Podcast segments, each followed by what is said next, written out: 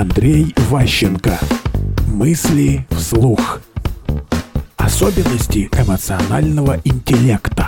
Есть определенная категория людей, которая э, хорошо считает, хорошо знает математику. Когда человек хорошо занимается математикой, у него обычно проблемы с коммуникацией. Он э, плохо воспринимает других людей, потому что не понимает, почему они не считают. Есть такой термин в психологии, называется шизоидный тип. Это э, люди, у которых очень сильно снижена эмоциональная составляющая, они эмоции не могут интерпретировать чужие. Если нет аргумента, как ты его не раскашивай, не расцвечивай, там, не делай какими-то красками, он не понимает его.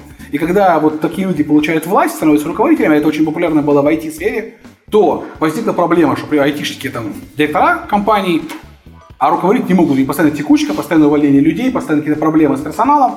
Для них консультанты придумали такую фишку. Типа, товарищи, кроме цифр существуют еще и другие непознанные вещи. Да!